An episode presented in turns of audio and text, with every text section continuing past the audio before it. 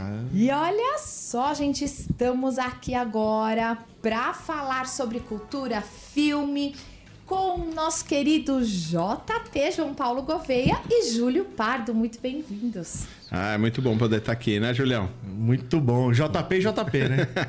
Agora a gente está exatamente o convidado. A, a, Renata não está aí, eu bato papo com ela geralmente. Mas aí a gente trouxe um, um crânio, né? Vamos tentar entrar na cabeça dele. Qualquer dia a gente fala sobre aquele filme é, é, que entra na cabeça do, do ator lá. Do... É um filme bem surreal. A origem? é que agora a gente vai entrar no sonho, né? Ah, tá bom. Mas o dele é. Oh, meu Deus, esqueci o nome agora. Mas eu lembro no, no decorrer aí, ah, a gente vai fazendo. Ah, quero ser John Malkovich. Ah, sim, isso é muito bom. É... Vamos entrar na cabeça do cara, né? Pra ver qual é que é. Né? Na cabeça, né? e aí? Como é que a gente vai? A gente vai falar sobre o que, Ju? Olha, hoje vamos falar sobre o filme. Ainda bem que o Júlio tá aqui, porque eu não assisti, sempre tive vontade mas é brincadeira, de assistir esse filme. Viu, mas me falavam, é muito confuso, é, cada um entende de um jeito, e agora eu tô sabendo que não é bem assim. E, e a gente vai bater um papo, o Júlio vai bater um papo aqui com o JP sobre a origem. Aí desmistificando um pouquinho, né? Destrinchando aí essa esse mistério da origem. É, o, o filme, assim, a, a resenha dele, assim, é simples, né? Um, não é uma coisa muito... Uh, eles têm uma, uma arma, o exército tem uma arma que eles usavam para fazer sonhos compartilhados com o, com soldados, né? Alguma coisa assim. E aí ele usa de maneira privada, é o Leonardo DiCaprio, é o personagem principal desse, então ele tem uma empresa e ele usa de maneira privada para poder fazer espionagem, para várias coisas assim, conseguir segredos, né, da, da indústria e tudo mais, né? Sei lá, de países e tudo mais. Então a ideia é de que eles entram eles se conectam a essa máquina e eles compartilham os sonhos. Que até dá para ter sonho dentro de sonho, né? Pra, uhum ah, o, nome é Inception, né? Quer dizer. É inserção. É que é inserção. inserção. A gente falar a origem. Até agora, é até hoje eu não perdido. entendi esse nome em português. Porque, é, então, a gente vai discutir sobre isso, mas é que eles estão entrando na origem do pensamento que vai ser.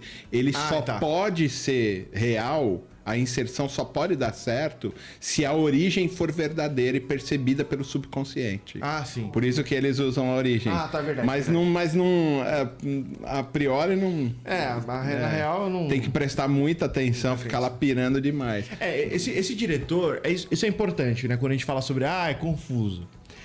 É, você percebe quando você vê qualquer entrevista Mas do. Quem é o... o diretor é o Christopher Nolan. Ah, é, famosíssimo. Famosíssimo, né? porque principalmente pela trilogia do Batman, né? Do, pra, que pra mim é a melhor, é, melhor filme de super-herói já feito. Pra mim é, é a do Christopher Nolan. E o Christopher Nolan ele é conhecido por fazer filmes complexos e, e, por várias vezes confusos, né? Tem gente que diz que a origem é confuso. Vocês não assistiram a Amnésia dele? esse é um filme muito. Eu assisti a Amnésia. que é esse é, um... é um filme confuso. É, esse é um filme esse confuso. É, é. Então, para quem já assistiu a Amnésia, a origem é uma fichinha. Origem é muito simples. A Amnésia um dia, quem sabe, eu posso. Você ter... estava brincando comigo, ele falou: Não, uma das críticas é que eles entregam muito. Né? Entrega... Né? Uma das críticas dos fãs do Nolan é que a origem é muito fácil. Porque quem já tá acostumado com Amnésia, que é um filme, é, é um filme muito difícil. Aliás, ele é difícil até você entender a lógica. Porque ele tem uma edição. Ah, ele, depois que você entende. Depois é. você entende a lógica, ele. É, é tipo o cubo mágico. Cubo Quando mágico. você entende a lógica, acabou. Ele, tem, ele é um cubo mágico. É. Ele, é, um dia, quem sabe, eu posso explicar a lógica do, do, do Amnésia pra vocês. Mas aí a gente tá falando de outro filme, a gente tá falando da origem, né? E o Christopher Nolan, ele é um, ele é um cara. E ele escreve junto com o irmão dele, né? E eles, e eles têm uma coisa de eles serem inspirados na, nas estruturas, nas engenharias dos filmes. Né? Inclusive, uma das críticas que muita gente faz é que eles não ligam muito pros personagens. Tanto que eles morrem se não tá nem aí, né? pros personagens. Mas eles gostam muito dessa coisa da engenhoca, né? E esse é um filme de engenhoca, né? E isso que é interessante quando você olha pro filme, né? Ele tem uma, uma engenhoca muito interessante, né? Que é essa coisa do sonho, né? E aí o filme começa a ficar interessante quando tem aquela coisa do sonho, em torno do sonho. É, ele, ele põe coisas dos sonhos, assim, que tem muita lógica, porque todo mundo sonha aqui, né? Então eles falam, por exemplo, ah, você entra, como é que você sai do sonho? Ah, você tira a pessoa do sonho no chute. Né? Eles chamam de chute, que é aquele negócio assim, por exemplo, você cai na água no sonho e aí acorda afogando assim, assustado, uhum. né? Então eles caindo, chamam disso. Dá até aquele tranco, né? Exatamente, eles chamam isso. Quer dizer, você tá lá no metrô, né, dando uma cochiladinha e dá uma freada, se assusta, tem aquele susto dentro do sonho. Ele chama isso de o um chute, que aí você e consegue eles, E eles têm uma senha, né? Porque como eles entram num sonho compartilhado, eles Exato. combinam uma senha, que é o Exato. seguinte todos eles estão. Eles, eles participam que do sonho. Que aí é sonho dentro do sonho, dentro, Isso. né? Vai... Tem uma coisa que é, que é importante, inclusive, para você entender o filme, né? Que eles. Que é logo no início, que eles. Toda vez que eles vão entrar num sonho de uma pessoa juntos, eles eh, fazem isso ouvindo uma música. Que é uma música da Edith Piaf, né? Exato. E, é, e essa música, ela tá numa. E, aí, quando... que, que quer dizer você sair do mundo real, né? Isso, isso, exatamente. a, a, a, música, né, leva e, esse, isso, esse sentido, isso. né? E aí eles estão ouvindo essa música. É, então eles sabem que eles estão. Quando, toda vez que eles estão ouvindo a música no, no, no, no sonho. É uma música francesa famosa. famosa tem é, vários filmes vários que tem filmes. essa música. Então, quando eles estão ouvindo aquela música nos cantos, assim, eles sabem que eles estão dentro de um sonho. É. Pra eles nunca esquecerem, porque às vezes podem se perder no é sonho. É sempre um totem, né? Se, é sempre um totem, totem, alguma coisa de apoio para Porque saber. o perigo é sempre se confundirem e acharem em algum dado momento realidade, que eles estão na realidade. Mas só pra, pra gente completar, é, o, o, a coisa então é. Ele é contratado então por um empresário que quer é, desmontar uma empresa que é concorrente dele, para ele virar monopólio do negócio. Só que ele não pode chegar lá, ele não consegue comprar a empresa, que é muito grande, um monte de coisa. Então ele contrata essa equipe do Leonardo DiCaprio para que eles então coloquem dentro da mente do herdeiro uma informação para ele desmontar o império do pai. Era, é essa a história. Então eles têm que colocar uma, uma ideia. coisa, uma ideia dentro, inserir uma ideia dentro da mente desse cara para ele desmontar a empresa. Só que várias coisas lá acontecem. Então, é, quando você entra no sonho, o subconsciente vai trabalhar, né? E ele trabalha sem você ter muito controle. Ele, ele sabe que isso pode acontecer, porque a pergunta é essa, né? Ah, mas como é que você sabe que dá certo fazer isso? É porque eu já fiz e ele faz com a esposa. Ele entra num sonho compartilhado com a esposa, né? Cada minuto equivale a, sei lá, quanto tempo dentro, né? Vale 10 minutos, sei lá, 20, e, e isso vai multiplicando cada vez que esses sonhos vão entrando dentro de sonhos, né? E ele entra nesse sonho, ele vai para ela, para uma ilha, né, para uma praia, e eles começam a construir uma vida toda e passam 50 anos presos lá. Envelhecem juntos, Sim. dentro do sonho. Mas lembra, é alguns minutos fora. Eles passam 50 anos lá dentro, mas ficaram tipo 5 horas fora, né, sonhando, dormindo. E aí o que que ele faz? Ele então ele tenta inserir, ele vai num lugar onde ela construiu uma casa onde tem um cofre né? Onde estão tá, as coisas importantes delas estão lá, né? E ela coloca lá dentro, ela que dá a ideia do totem de, Isso. de coisa. E tá lá dentro um, um peão. peão. E esse peão tá parado. Então ele gira o peão lá dentro do sonho para ele não parar. Para ela entender que ela tá dentro do sonho quando ela for lá na caixa. E ela pera. Né, com isso. E aí eles então vão, eles ficam num trilho de trem porque ela precisa morrer no sonho para voltar para a vida real, né? Então ela faz isso. Só que quando ela volta para a vida real, ela não sabe se está na vida real ou não. E se ela está no sonho ainda? Se ela está no sonho Uau. ainda. Então o que, que ela faz? Ela arma um esquema para para ele também, ele fala: "Não, a gente está no sonho, a gente precisa morrer para ir ver os filhos". E ele: "Não", porque ela confundiu tudo, né? O e, eles, e eles na real eles não têm filhos. Né? Não, na vida real. dois filhos. Na vida real. Na vida real, tem o menininho e a menininha. Ah, é verdade, é verdade. Né? Que toda isso, hora isso. também aparece. Isso, é verdade. E, e, depois a gente vai ver no final isso. lá a questão pra gente saber se é real ou não. É porque tem os, os filhos, filhos é são isso, o é cheque verdade, do verdade. negócio. E aí ele fala: não, não, não, você não pode. E ela se suicida na vida real. Porque ela acha que tá num sonho e que ela precisa morrer para poder. Isso. Porque ele coloca essa informação na cabeça dela. Olha, pra gente sair da vida de sonhos, a gente precisa morrer e ela acha que está na vida de sonhos e ela se suicida. Né? Então, o mote do filme é esse aí. Então, eles vão trabalhar para inserir uma, uma coisa que ele já fez, e ele trabalha a culpa. Ele vai trabalhar muitas camadas da culpa, né? ele constrói um mundo onde a culpa dele está lá e que ele revisita essa que é um prédio, né? Todo. A, a Mol, né, que é a esposa dele, ela é, um, ela é o subconsciente dele, que também luta para destruir os sonhos dele. E muitas vezes, isso eu também queria conversar, que assim, muitas vezes a gente também se auto-boicota, né? Sim. O subconsciente vem e boicota as Sim, nossas, sim. as nossas relações, né? E parece que isso no filme também é uma coisa assim, toda hora a, a culpa faz com que esse subconsciente venha e boicote ele, dele avançar, dele conseguir andar, da dele conseguir crescer. sabotagem, né? Que a pessoa É. não sabe o porquê ela está fazendo alguma coisa que é contra o objetivo que ela precisa ir. E, Exatamente. e dizem que é em bem inconsciente, né? A gente faz isso inconsciente. Muitas vezes a gente faz isso, o subconsciente avança, né? Mas eu, você, você falou um negócio, quando você falou das sugestões, que eu queria que você conversasse. Vamos elevar um nível para uma coisa mais filosófica. Você falou assim, ah, mas é a solução cartesiana, né? Primeiro explica pra gente o que, que você quer dizer com isso, qual é o pensamento do Descartes, pra gente poder entender qual é a, a, a, a solução ou as perguntas que surgem a partir disso com Ah, o filme. sim. É, o- uma coisa que tá. Assim, uma coisa que a gente tem que parar a pensar, os grandes diretores, isso é uma coisa dos grandes diretores. Eles sempre colocam grandes discussões em cima dos filmes. E a gente tem. E às vezes, assim, muita gente pode assistir o filme Nem percebe. e nem perceber e, e gostar do filme. Mas pra quem gosta, também tem essa. tem gente que olha e fala, ah, uma aventura. Uma legal, aventura, uma o cara é legal, sonho É, contra o sonho, beleza. você tem ali uma história. Mas se você parar pra pensar bem, também tem outras histórias. Por exemplo, pensando nisso, sobre o próprio drama dele com a esposa, você cria uma. Você, é, você levanta uma pergunta. A mulher, ela não sabia mais se ela estava na vida real ou se ela estava num sonho. E a grande pergunta que fica pra gente é: como podemos saber se não vivemos num sonho? Uau. Né? E aí, essa é uma pergunta que não é nova. Que é, um, que é um easter egg também do Matrix. Do né? Matrix, é. é. E o Matrix também é uma discussão filosófica em cima do livro do, do- como é que chama o filósofo? Jean Baudrillard, Isso. que é o Simulacros e Simuladores, Isso. que ele também vai falar sobre essa questão. Essa é uma questão que existe já há muito tempo, tendo como um dos seus é, pensadores mais famosos Descartes. Ok. E aí vocês vão entender finalmente a frase famosa, então prestem atenção para quem tá vai fazer vestibular, que é o seguinte: como eu posso provar é, que eu não vivo uma grande ilusão, né? E aí ele medita, e esse pensador francês, o Descartes, estava pensando sobre isso, ele vai dizer: bom, como eu posso provar que eu não vivo numa ilusão, que eu não vivo num sonho? Ele, e aí ele pensou muito bem sobre isso e ele disse: bom, não posso provar.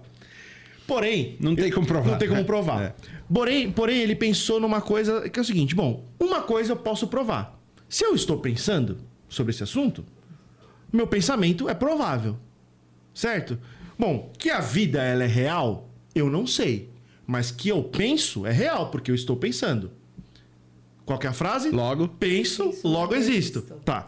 É, Essa é a frase. Ou seja, de todas as ilusões que eu posso ter, a única coisa da qual eu posso provar é a de, a de que eu penso. Todas as outras eu posso colocar em dúvida. Ou seja, Então, minha existência é comprovada Isso. pelo pensamento. isso. Ou seja, nessas meditações. razão. Isso. Na- na- nas meditações, ele estava pensando: de tudo posso duvidar. Posso duvidar na minha vida, posso duvidar da realidade, posso duvidar de tudo. Agora, do que eu não posso duvidar, de que eu penso. Beleza, essa é a questão de Descartes. Só que Descartes pensou: eu não posso viver nessa. Nessa vida miserável. Eu, Vai senão, ficar- vai senão explodir. Vai explodir. Eu não posso viver assim. É caos. É caos, então eu preciso sair disso, né? Então ele, ele é um geômetra, né? Ele era um matemático e fala: "Bom, eu preciso construir um sistema da qual eu saia desse lugar aqui e eu consiga pensar a realidade. Enfim, eu preciso sair dessa caixa." E aí ele cria um princípio, que é o princípio do, do caso de Descartes, que é o princípio racio- racional, né? Que ele vai, bom, eu preciso de um princípio onde a, a razão faz sentido e que eu derive, a partir desse princípio, toda a minha razão. E o princípio dele é que Deus não pode me enganar. Ele é- ou seja, para Descartes é necessário que Deus exista. Porque Mesmo ele sendo ateu. Não, ele não é ateu. É. Descartes não é. Não é ateu. Não, porque se, se ele é ateu, aí acabou. Aí a teoria dele. A teoria vai por sentido. água abaixo. Então a, a raiz do pensamento dele também está apoiada na existência de Deus. De certo, de certo sentido. Eu- é, é, Descartes, assim, eu não, não é que ele é, não, é, não sei se exatamente é o Deus cristão. Ele é um enfim. religioso, Religioso, enfim. assim. Ele usa a ideia de Deus para dizer, bom, Deus não está me enganando. Ou seja, Deus, na sua bondade, não está tirando uma- um barato comigo. Não tá tirando uma onda. Não está tirando uma onda, ele não está me enganando. Então, se ele não está me enganando. Ele é sério, ele é ele, verdadeiro. Ele é sério, ele é verdadeiro. Eu não tô num- num- num- numa, numa ilusão. Eu tô, num- tô na realidade. Não tô numa brincadeira. Então, tô numa brincadeira. E a partir disso, ele começa a derivar todo o seu pensamento. Ok. Né? Sua raiz de pensamento, enfim, ele vai derivando tudo isso. Depois, isso vai vendo vários outros problemas da filosofia, isso não importa. Mas o que, mas o que é interessante é que essa questão da, da- essa questão de, de pensar sobre a nossa realidade, sobre se a gente vive numa ilusão, se a gente pode duvidar de tudo, enfim, é uma coisa que sempre estava aí, né? Enfim, por exemplo, é, existiam muitas questões. é, se, se- é, por e exemplo, isso eles trabalham isso no filme, porque ele diz assim: tá bom, a gente consegue colocar lá uma. Tem um dos filmes que é Não Pense em Elefantes, né? Isso. Que é um, um livro. Né, famoso, um best-seller. E ele fala assim: tá bom, eu vou inserir uma coisa na sua cabeça. Uma hora ele fala: vou inserir um pensamento na sua mente. Não pense num elefante amarelo. O que, que você pensou? Um elefante amarelo, porque eu inseri uma, uma, uma, uma ideia lá, né?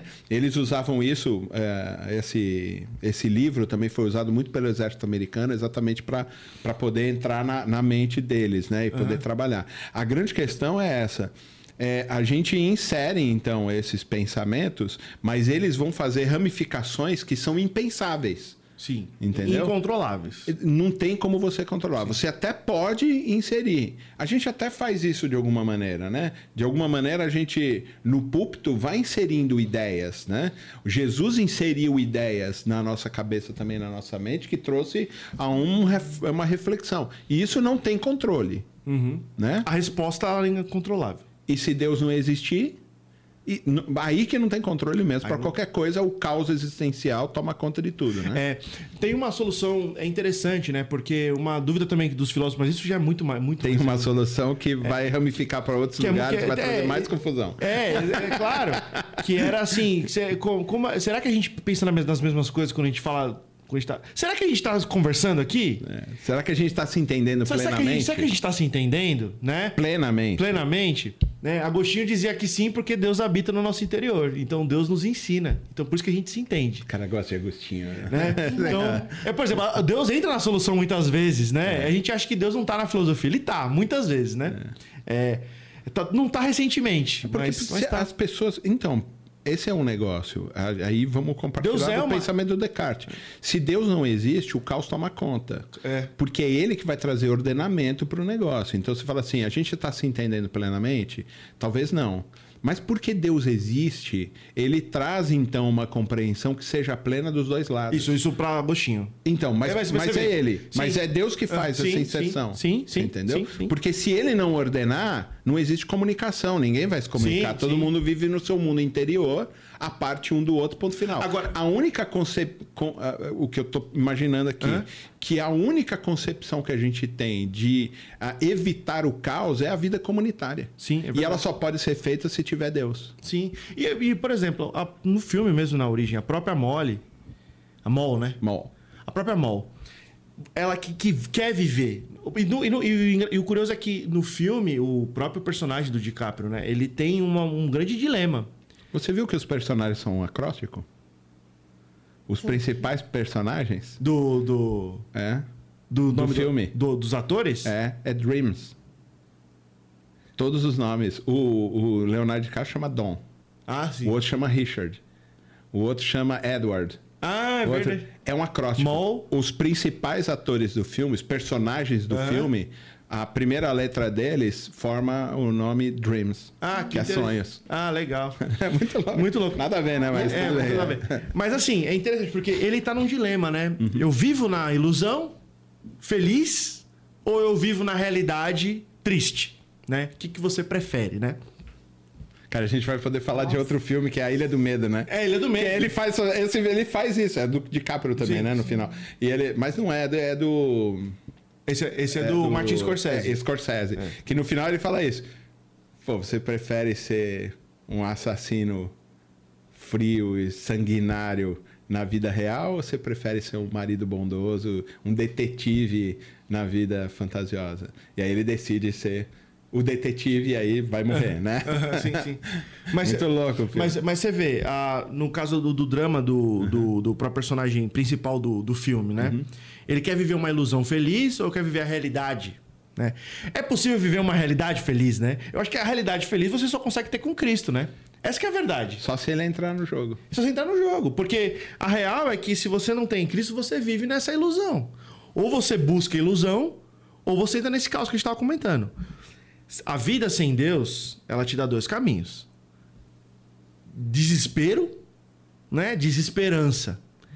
E, e um caminho para o precipício, que a gente sabe para onde leva. Ou um caminho de ilusão, onde você se engana, né? Mas tudo bem, vai seguir a vida. E segue a vida. Mas você não acha que a Já- igreja já se entregou a isso? Acho. Se entregou a esse tipo de coisa? A gente está mais trabalhando com anestesia.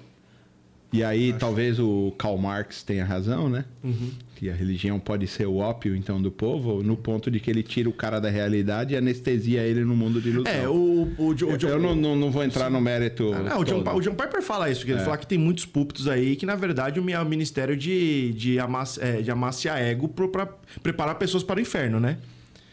É, na prática, Só para eles não sentirem que estão indo pro inferno. é só para as pessoas se sentirem tipo, bem. a, a cozinhar rã, né? Cozinhar rã. Você põe ela na água fria, É, vai é. aumentando a temperatura. Quando não se prega o evangelho no púlpito, é isso que acontece.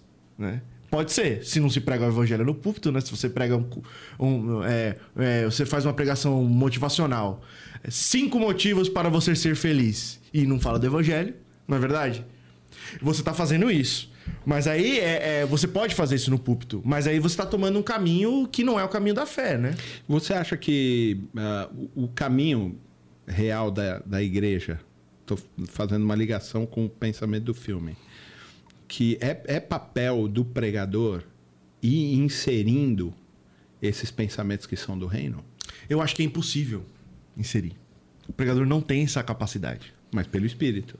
O espírito, sim. Não, então, O o, pregador lá no púlpito, guiado pelo Espírito, ele também está inserindo esses pensamentos e, e me parece que eles são, eles demoram, né? Porque as pessoas não captam totalmente. Que nem agora, sentamos para assistir o filme. É. Uma pessoa mediana hum, vai assistir o filme como uma aventura e ponto final. Não vai conseguir extrair isso que você está extraindo agora. É. Você entendeu? Sim. Esse é o ponto.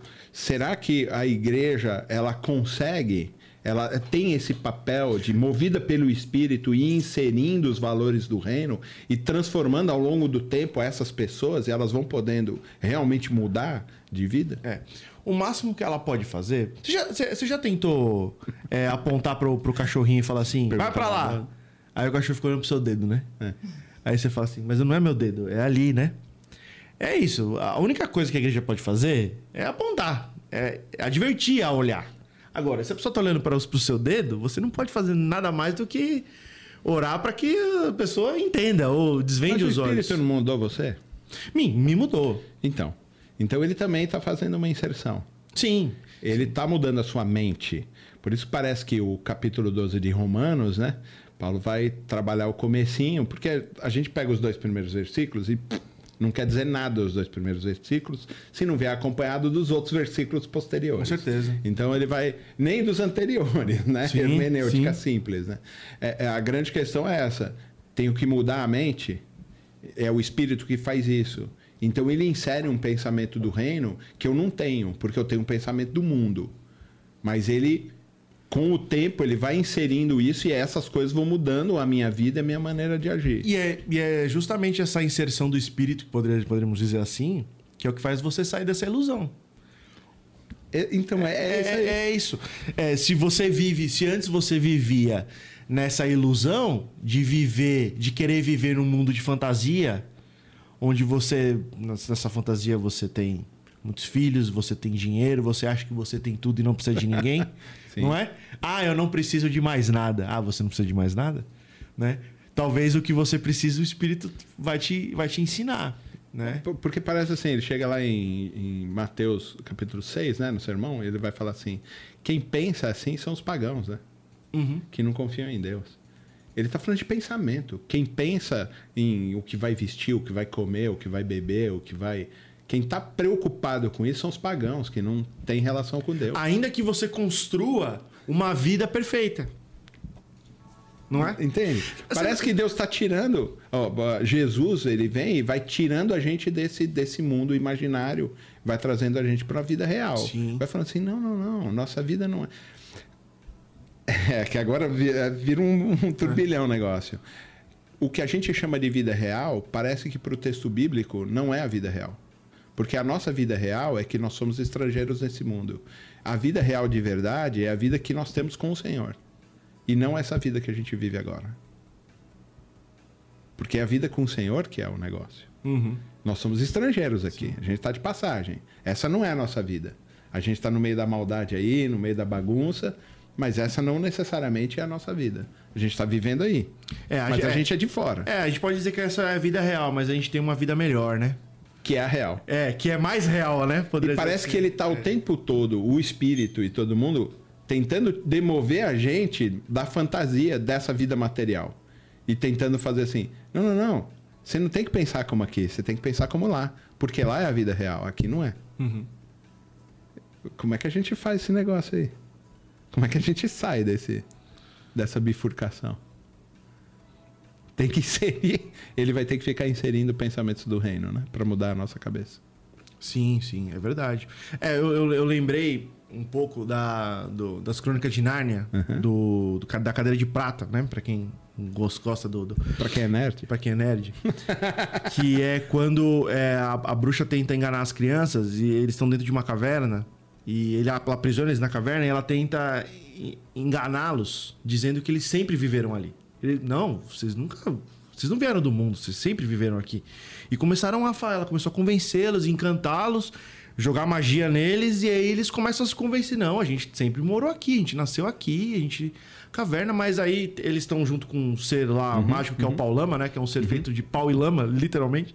E aí o Paulama, né, na sua sabedoria, fala para as crianças, mas como que a gente sabe que o mundo lá é muito mais bonito que lá fora? Como a gente sabe das plantas, das árvores, na- das, da maçã, dos cavalos, né?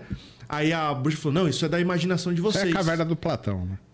Então, calma. Não, não é, não é. Aí eu vou. eu vou Parece um pouquinho, Parece um né? pouco, mas não é. Aí eu vou explicar por Eu quê. pensando a mesma coisa. É, mas não é. Eu vou, eu vou, eu vou chegar lá. É uma coisa mais interessante ainda. Eu só sei disso porque o Lewis explicou depois. Claro. Que ele, depois ele falou assim. "Ah, tal. Aí o, o- a- uma das crianças falou assim: Olha, pode até ser que eu nasci aqui a vida inteira, mas se eu consigo imaginar um mundo muito melhor do que esse, vale a pena morrer tentando ir pra lá. E aí eles tentam ir pra, pra, lá pra fora. E falam assim: se, pode ser que Narnia não exista, mas se eu consigo pensar num mundo muito melhor, esse é pra esse mundo que eu vou. E aí, é, depois ele foi explicar que, na verdade, esse é o argumento ontológico de Santo Anselmo. Se você, se eu entendi direito, você me corrige. O que você está tentando dizer é que, na verdade, a gente sempre foi do jardim. Isso. E a gente saiu do jardim. A gente foi expulso do jardim e agora a gente está numa jornada de voltar para o jardim. Isso. E esse é o negócio do evangelho. Isso. É a busca, Deus buscando você para levar você de volta para o jardim de onde você nunca deveria ter saído. Isso. Porque, porque de certa forma, por que, que o cara. Por que, que o personagem principal da origem quer viver na ilusão? Porque ele olha pra realidade, ele olha pra esse mundo e fala: esse mundo é injusto. Esse mundo é triste, eu não tenho minha mulher, eu não tenho nada que eu quero, eu quero um mundo melhor. E aí ele quer viver na ilusão dele.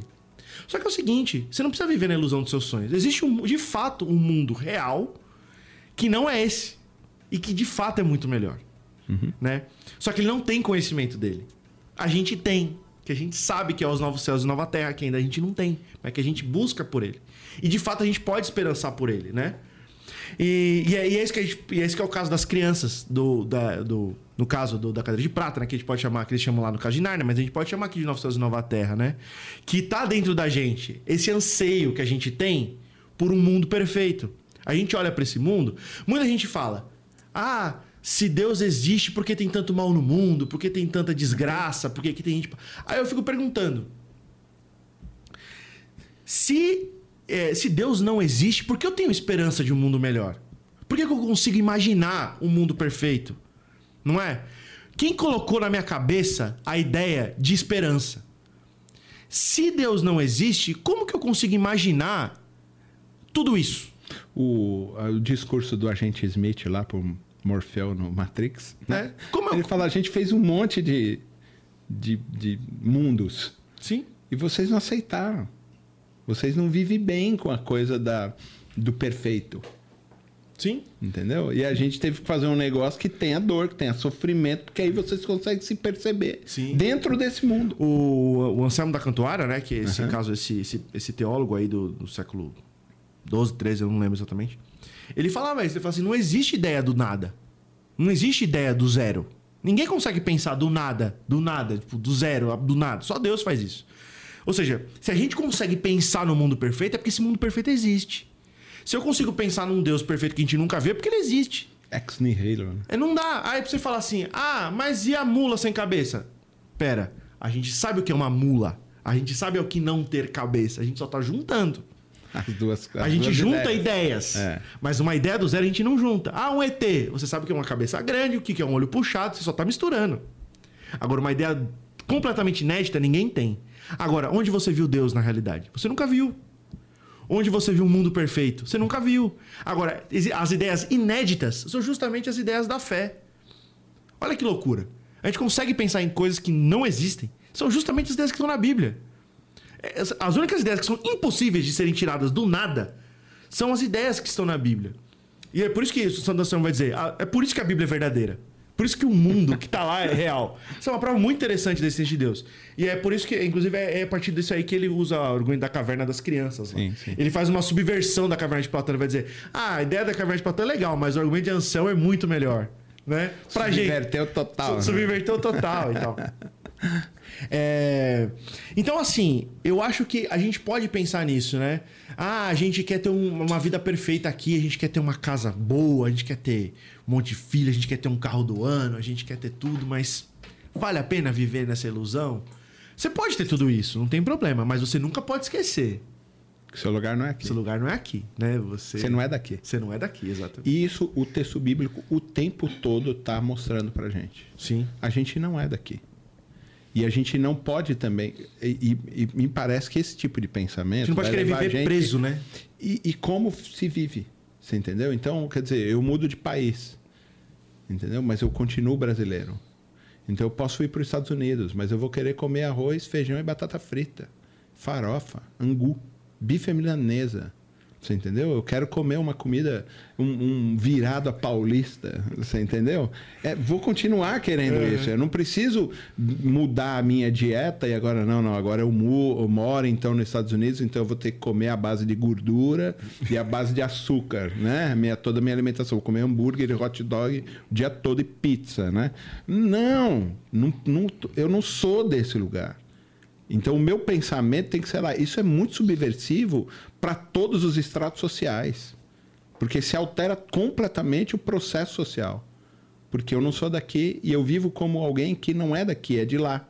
E isso pode transformar também a vida das pessoas que estão ao meu redor. Sim. Porque eu não penso como o mundo pensa. Eu penso como o reino me faz pensar. Porque eu sou de lá. E, é, e, é- e se- e se a gente não pensa assim, a gente termina com o personagem principal lá do, do A Origem. A gente vive preso nessa Exato. ilusão. Que ele está tentando se libertar. É. Que, é. que é aquela coisa, né? A gente sempre tem a esperança de se libertar dessa ilusão. E, cara, se você tá nessa, a única solução que você tem. E, e eu vou dizer uma coisa para você, depois de toda essa discussão, né? A gente tá quase acabando. É, o filme é esperançoso, né? Sim, de certa forma. Porque quando você vê o final, depois que você junta as pecinhas, porque ele termina com o peão rodando, Uhum. né? Já dando spoiler para todo mundo. Ele termina com o peão rodando e simplesmente a gente não sabe se o peão parou ou se continuou. Ele dá uma tremidinha assim, né? Mas ele termina. End, ponto, final. Acabou. Aí você fica assim, ué, caramba, parou ou não parou o peão? Depois é que você volta para refletir, assistir de novo, entendeu? Para você perceber que, ah, que ele é esperançoso. E Porque você- ele dá dica o tempo todo que a realidade, ele na realidade, na vida real, ele vai conseguir ver o rosto dos filhos. Sim. Você entendeu? E é uma história de redenção desse homem. Não é?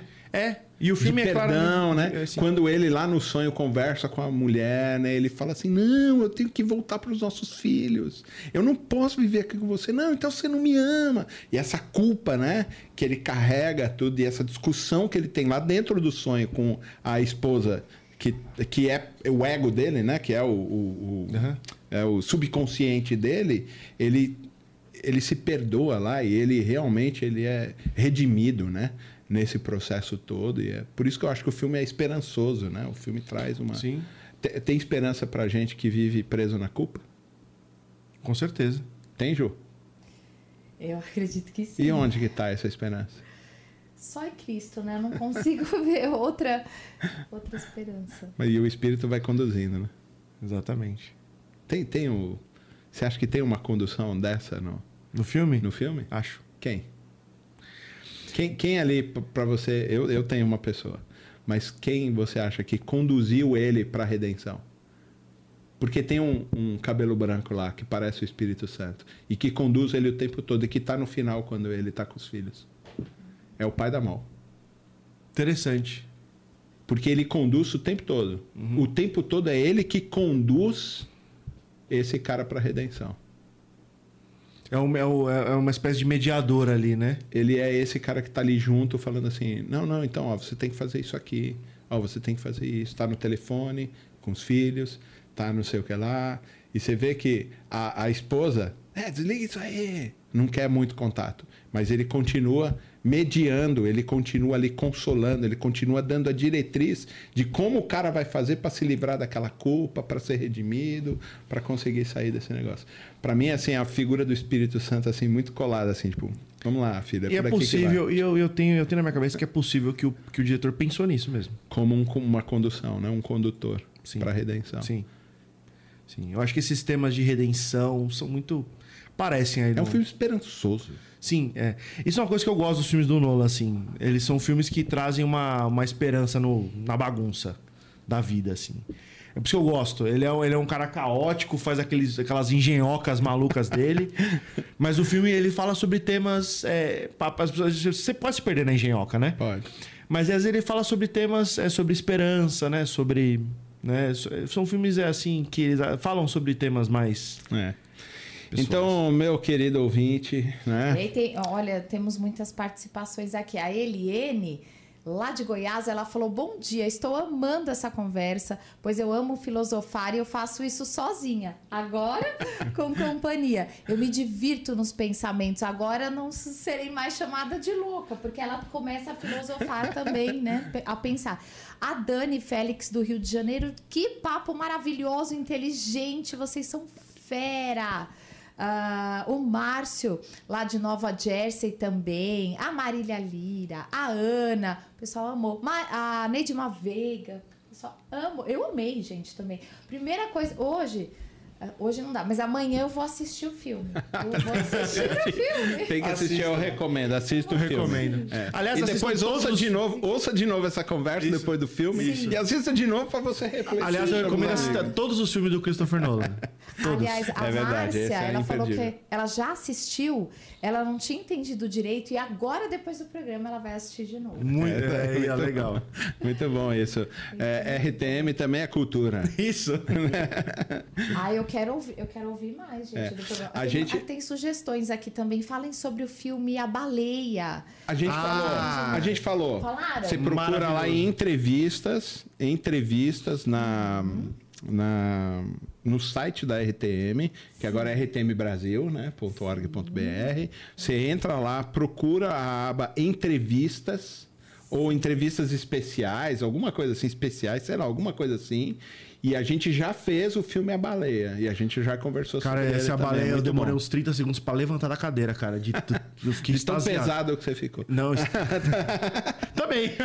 Que na verdade não tem a ver com a baleia, Eu né? saí do filme e procurei um endócrino na hora. Que nem, que nem tem a ver com a baleia, né? Porque é, é, a, é a história, História do lá do Moby Dick. Dick. Moby Dick. Né? É Muito Isso bom. é muito... muito- bom, muito Que é um bom pouco mesmo. dele, né? É. Então assistam aí a origem, procure aí os outros episódios Ah, que estão lá em especiais, gente, né? veio aqui falar que tá, tá em especiais, né, Marcelinho? Muito bom. Sei, E aí procurem esse também. também. já vai entrar lá em especiais e aí a gente Perfeito. Continua. E eu E, a gente uma está trabalhando, o Marcelo está trabalhando junto com a Renata para virar uma para virar também um programa, que nem a gente faz nos Caminhos da Fé à Ah, tarde. tem que ser, gente, e porque esse eu já tenho aqui sugestões de filmes. O tempo que eu tava comentando aqui com vocês, com o Júlio. Não vejo a hora de, de ouvir e assistir os próximos. programas. Inclusive, o nome que a gente quer dar pro programa foi o Júlio que deu.